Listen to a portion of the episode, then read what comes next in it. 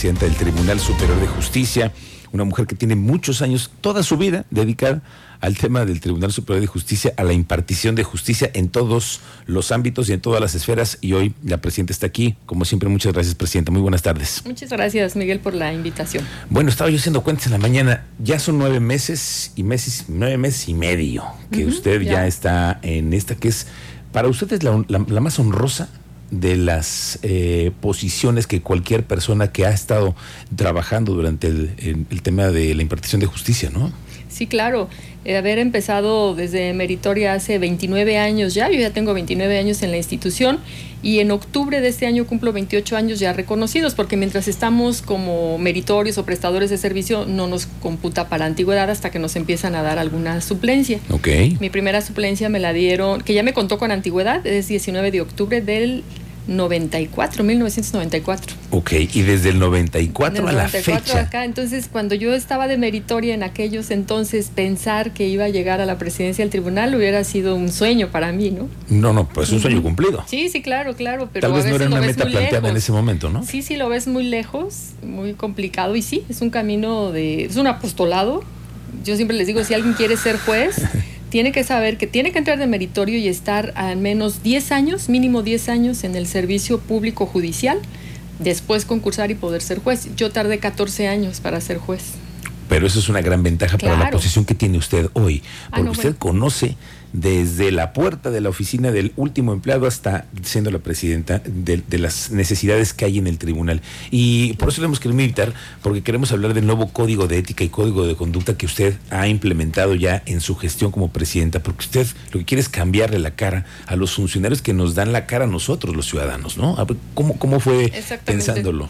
Lo has dicho muy bien. Tenemos un buen poder judicial tenemos áreas de oportunidad y es en, la que en las que estamos trabajando.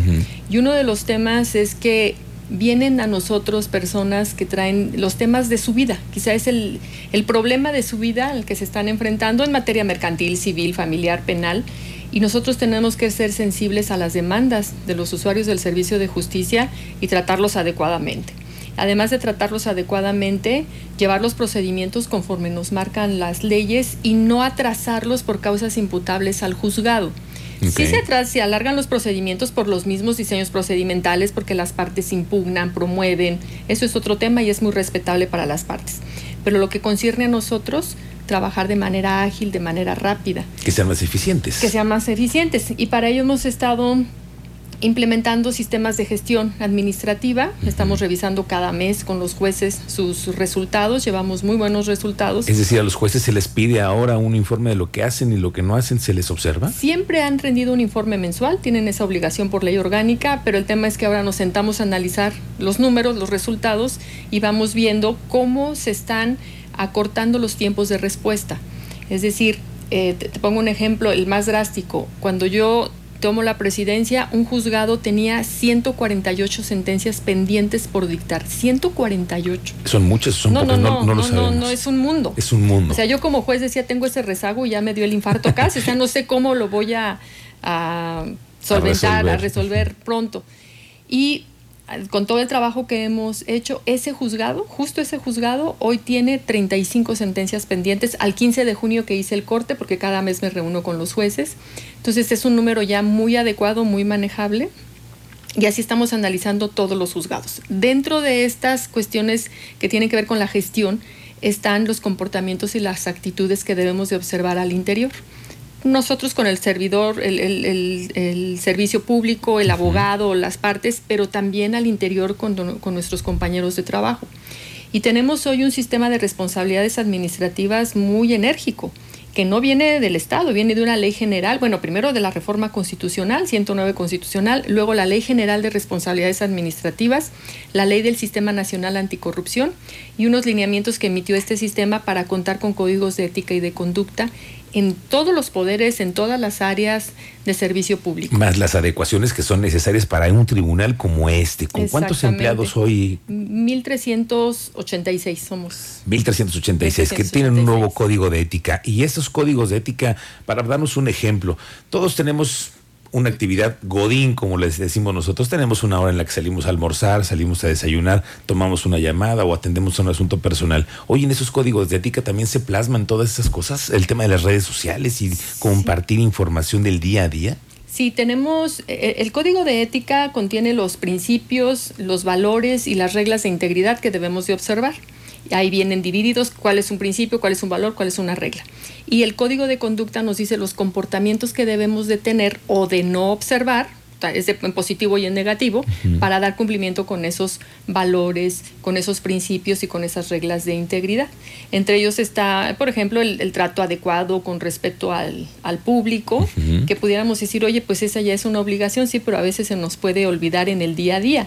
También entender que el servicio público es muy exigente y a veces, bueno, pues nos llegan las personas con sus exigencias y sus necesidades y si no tenemos un servidor público pues eficiente e íntegro, pueden venir ahí problemas que a veces ya no es tanto el problema de su caso judicial en específico, sino el problema que tiene con el archivista, con el secretario, con el de atención al público, que no se le trata adecuadamente. Magistrada, ¿eso no es capacitarnos mejor en el, en el, en el Poder Judicial, que los servidores públicos tengan esa, esa sensibilidad de un trato más humano? Claro, dentro de la capacitación, del eje de mi, de mi gestión en el rubro capacitación, además de la capacitación jurídica, las actualizaciones que tenemos que eh, tener en materia civil, penal, en todas las materias, también viene una capacitación muy fuerte en temas de desarrollo humano y la tercera en ética. En desarrollo humano ya también dimos un curso a los jueces en los meses de abril y mayo, un curso pesado por las tardes, pero creo que les va a ayudar mucho a, ejercer liderazgos positivos, a tener una adecuada gestión y administración al interior de su juzgado. Es una primera parte, todavía nos faltan otras dos partes de ese curso. Y el tema de ética también. Ya hemos tenido varias charlas, conferencias con expertos en la materia y ahora que ya les entregamos a todas nuestras compañeras y compañeros el código de ética, ahora viene una capacitación sobre los códigos. Sí, sí, sí. Lo que queremos es prevenir, evitar conductas en las que puedan incurrir algún servidor público, alguna compañera, compañero de trabajo y no llevarlo a un régimen de sanción de responsabilidades administrativas. El código de ética por sí solo no sanciona, previene. No sanciona, previene, previene.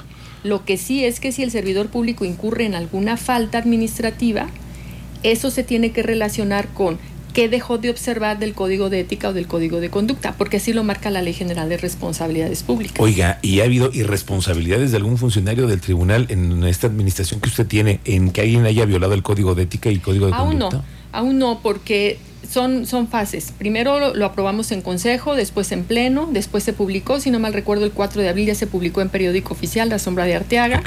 Después lo dimos a conocer, que eso ya lo hicimos ahora en el mes de junio.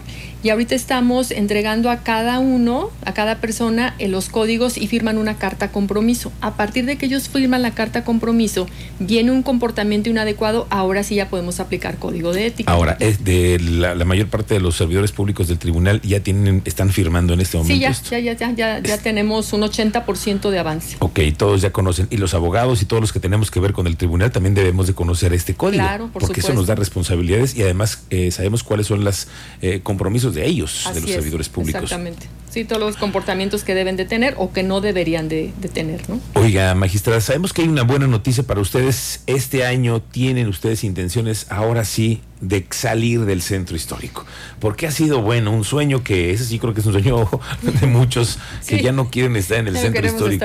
Es muy difícil para las partes procesales, para los abogados ir al centro.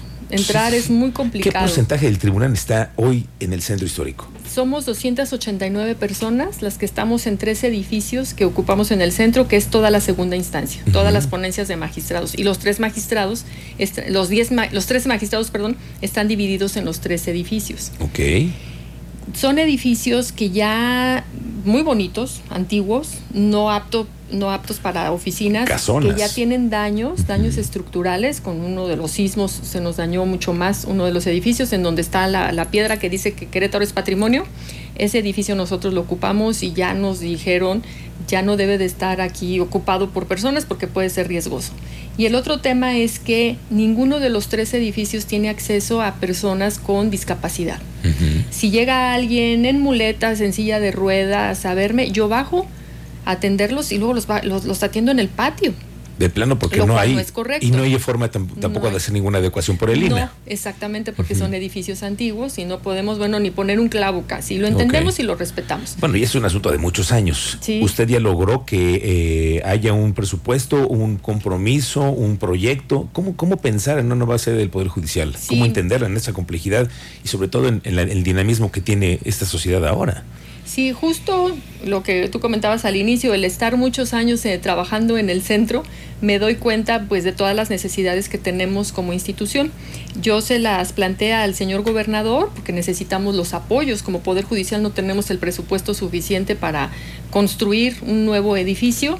Él lo, lo entendió perfecto y se comprometió con nosotros a apoyarnos.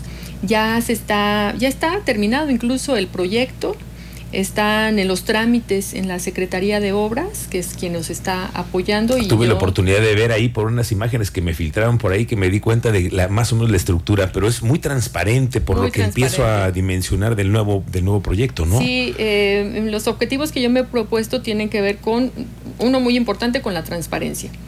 Y, e incluso ahora con los diseños estábamos buscando algo como lo que tú tienes aquí, cristales entre oficinas y, oficinas, y queremos dar esa, el edificio dice mucho de quienes están en ese lugar.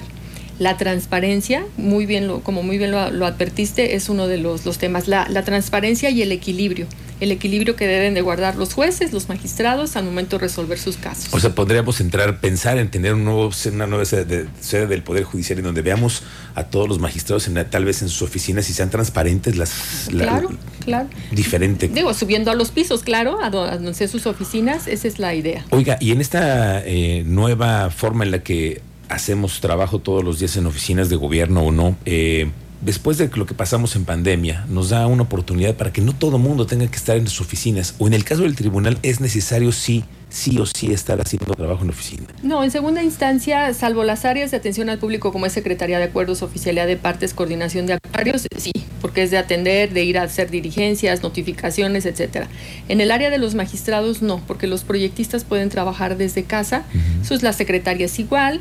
Eh, las herramientas tecnológicas nos ayudan bastante. En primera instancia, ahí sí, no, porque tenemos eh, la mayor parte del día se están desahogando diligencias, en donde sí tiene que haber, pues estar el juez, el secretario, un proyectista, quien recibe a las personas. Entonces, sí, en juzgados es difícil que trabajemos exclusivamente a distancia.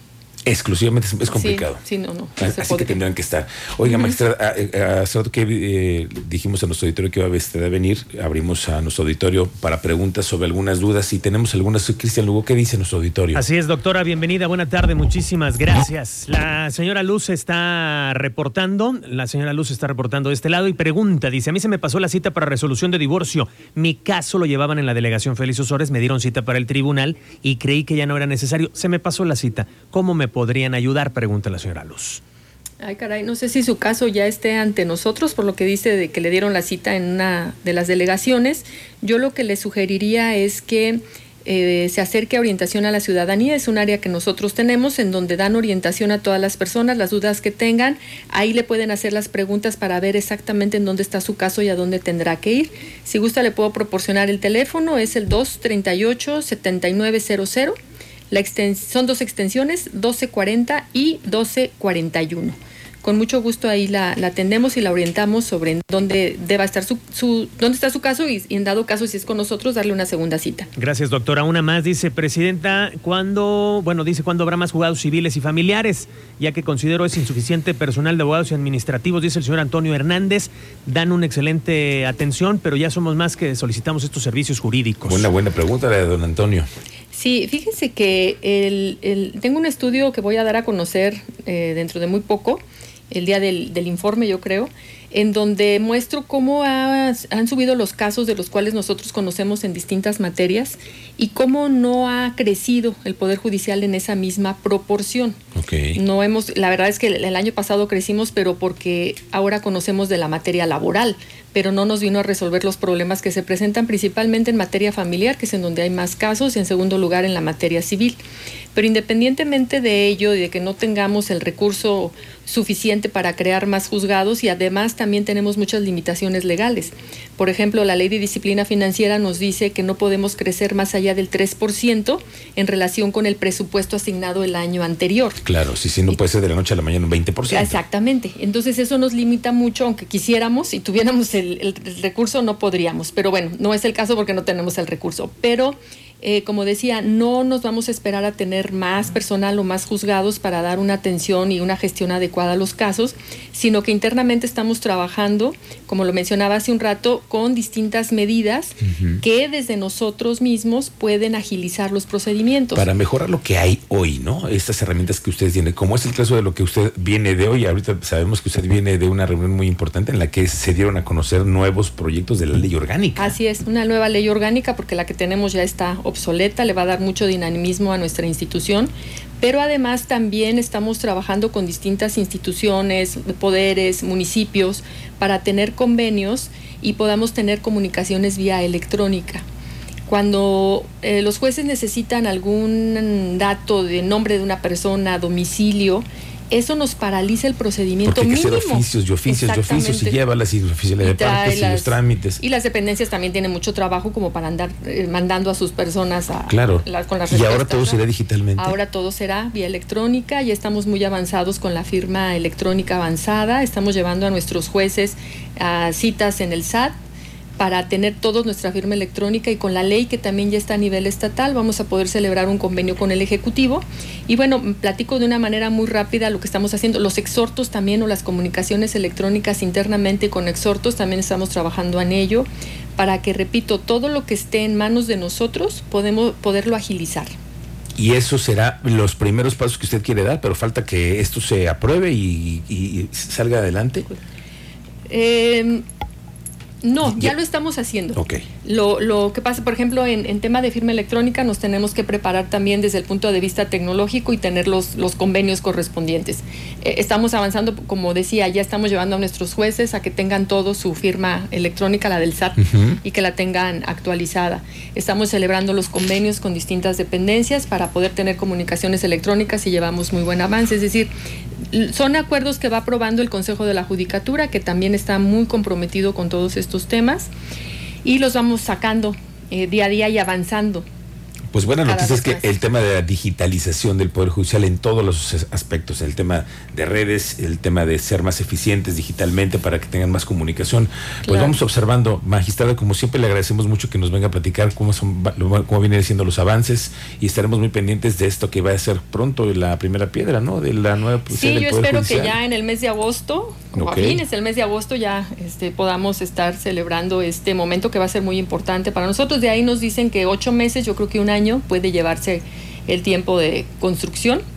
Y también en septiembre viene ya el informe, el primer informe de mi gestión, que pues los voy a invitar y dar. Hay resultados muy, muy buenos, la verdad, que, que es necesario comunicar y también, pues si me permiten, ir, a, ir informando de los avances que vamos teniendo en estos temas de gestión para agilizar los procedimientos. Con mucho gusto, magistrada. Esos son los micrófonos para ustedes para comunicar a nuestro auditorio. Muchísimas gracias. Al contrario, muchas gracias. Gracias, la magistrada presidenta del Tribunal Superior de Justicia.